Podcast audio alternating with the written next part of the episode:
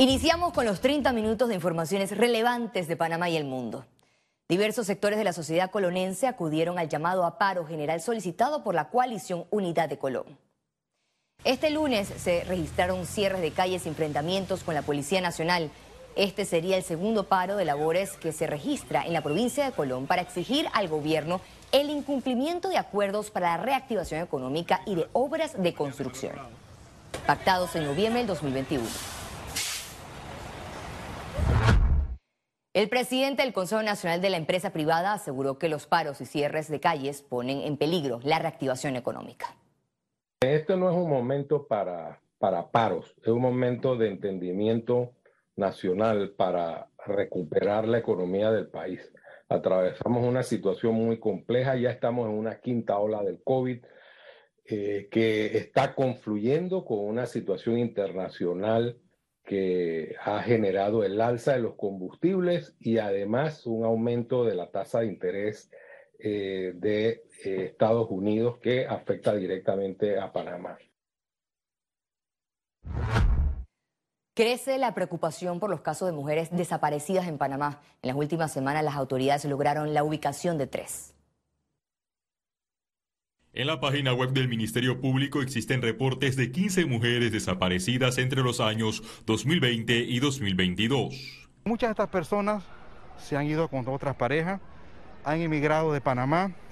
Hay algunos casos, sí, ciertos. Me parecen desacertadas, desatinadas, eh, de alguna manera irresponsables también. Lo he dicho con todo respeto, pero no podemos tomar a la ligera el tema tampoco brindar este tipo de declaraciones que no le dan a la ciudadanía ningún tipo de tranquilidad ni calma, mucho menos a los familiares de estas personas desaparecidas. En la provincia de Chiriquí los casos van en aumento. La sección de homicidios y femicidios solicitó una audiencia de imputación de cargos contra un sujeto de 48 años, como posible vinculado a la desaparición de tres mujeres.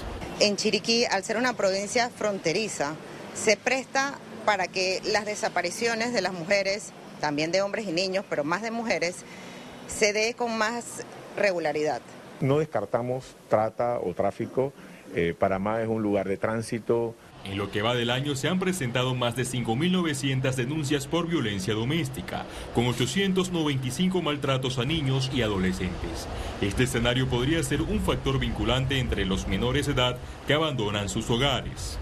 Cuando una persona desaparece, sea niño, mayor de edad o una persona en general desaparece, las primeras 24 y 48 horas son fundamentales para, encontrar a esa persona. Eh, y acá es importante la denuncia de, de la familia.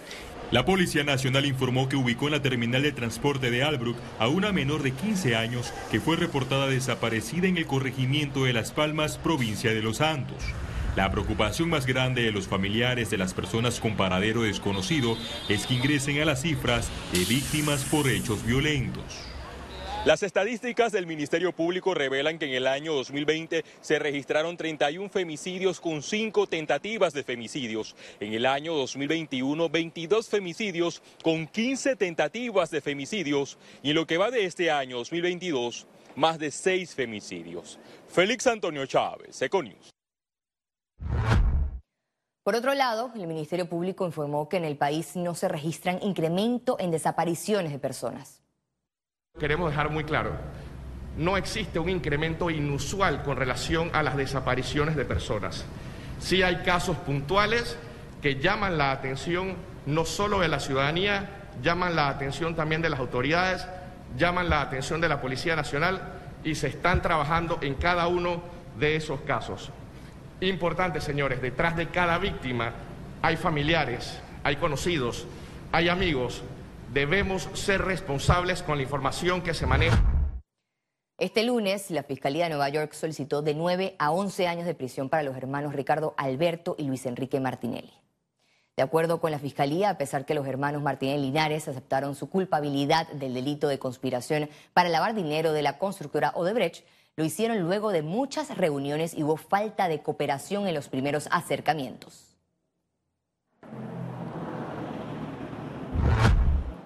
El abogado Ernesto Cedeño presentó una denuncia por la supuesta mesa de nombramientos en el gobierno. A su salida de la Procuraduría de la Administración, el jurista manifestó que la existencia de una comisión podría convertir a las entidades del Estado en un botín político de nombramientos cuando a estos se deben acceder por méritos y no por militancia política o por afiliación partidista. Esta es la segunda denuncia ante el despacho del procurador Rigoberto González. Otro elemento de convicción al señor procurador de la Administración, la declaración del honorable diputado Pineda, que dijo que existe lo que él llama comisión de nombramiento, que es muy similar a lo que dijo su colega de mesa de nombramiento. O sea, es importante que la Procuraduría de Administración sepa de que hay varios testimonios que corroboran la existencia de una mesa o comisión de nombramiento que de alguna u otra manera se puede transformar en botín político los, pueblos, los puestos públicos y no tan solamente debe hacerle caso o ponderar lo que le pudo haber dado el Ministerio de la Presidencia, sino hay otros elementos de comisión que pudieran corroborar la teoría de que hay puestos públicos que se pueden estar transformando en botín político. El expresidente Ernesto Pérez Valladares hizo una radiografía de los problemas internos de su partido PRD y reveló quién es su ungido para la presidencia de la República y yo siento que no se ha hecho. El expresidente Ernesto Pérez Valladares ve una clara división en el oficialismo. El dirigente político vaticina que los llamados caballos de Troya abandonarán el PRD porque tienen intereses personales. El Frente de la Juventud y el Frente de las Mujeres como que están divorciados el uno del otro y no hay verdaderamente en mi concepto, y sin echarle la culpa a nadie, pero no hay vida interna de partido. Manifestó que en democracia el PRD podría marcar un precedente para el próximo quinquenio. Me atrevo a, señalar que en el escenario que se puede imaginar, el PRD con una buena candidatura puede repetir. Pérez Valladares identificó quién es la mejor figura para continuar con el trabajo del mandatario Laurentino Cortizo. Que si el señor vicepresidente de la República es el candidato del PRD, cuenta 100% con mi apoyo. El ex gobernante aseguró que Carrizo es mejor que Ruxi Blandón. También se refirió a las aspiraciones presidenciales de Ricardo Lombana por el partido Otro Camino Panamá. ¿Tú le has oído al señor Lombana alguna propuesta para corrección de alguno de los adjetivos que él le pone a las cosas que están pasando en Panamá? Yo no le conozco ninguna. En el caso del expresidente Ricardo Martinelli, le recomendó dedicarse a otros asuntos alejados de la política. Ricardo tiene un fardo largo y grande que cargar. Yo honestamente creo que él tiene que evaluar su situación personal. No voy a entrar en controversia con él más de la que ya tengo, pero creo que no es su momento. Las declaraciones se dieron en el programa Debate Abierto. Félix Antonio Chávez, Econius. Este lunes se alcanzaron 15.470 firmas como parte del proceso de revocatoria de mandato contra el alcalde capitalino José Luis Fábrega. A 100 días de culminar la recolección de firmas, el Tribunal Electoral dio a conocer que se ha logrado un avance de 7.75%. Minsa y Meduca reiteran que el año lectivo se mantiene a pesar del aumento de casos COVID en las escuelas. Se mantiene la disposición de mantener nuestros centros educativos abiertos, no hay por qué estar alarmados, sin embargo sí es importante recalcar que la semana pasada tuvimos un aumento significativo de 600 casos en una semana. Y a la fecha tenemos 1.243 contagios, de las cuales el 40% prácticamente son estudiantes, docentes y administrativos. Hemos detectado un aumento importante de casos entre, entre los estudiantes eh, y lo que se está haciendo es un análisis, nada más, eh, viendo posibilidades a futuro, eh, ver realmente el comportamiento de todos los estudiantes en todo el país. Los bancos informaron que la pandemia y otros factores aumentaron los créditos irrecuperables en Panamá. Entre enero de 2020 y febrero de 2022, el sistema bancario panameño perdió 1.130 millones de dólares en lo denominado créditos incobrables.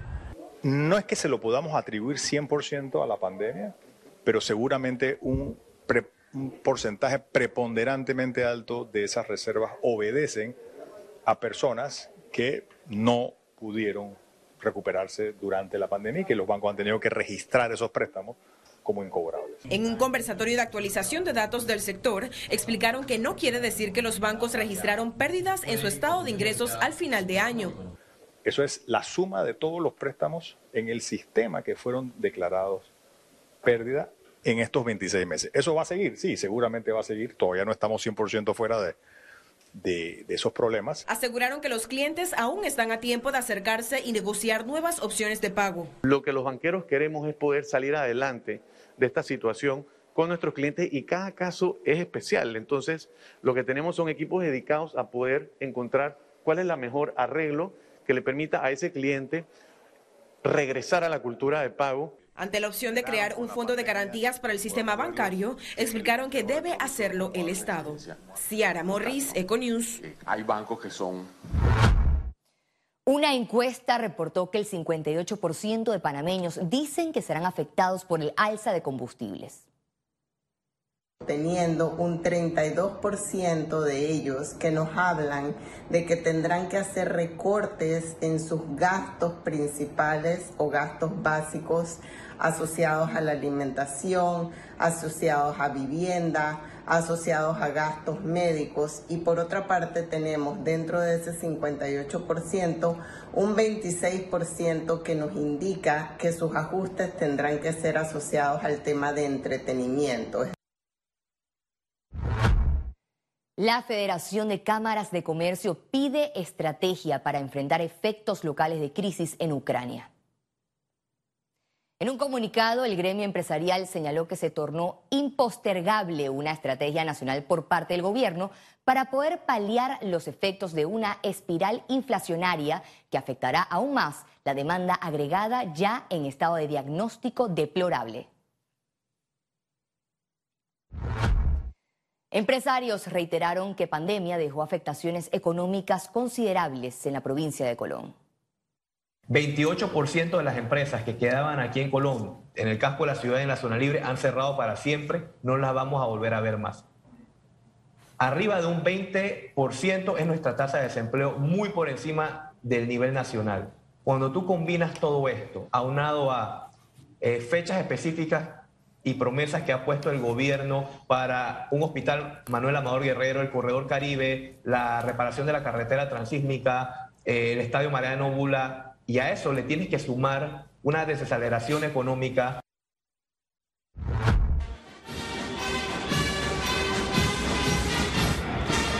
Mientras Rusia celebra su día de la victoria con fanfarrias y mucho estruendo, en Ucrania recuerdan a los caídos con flores, oraciones y silencio. Los detalles al regreso en Internacionales.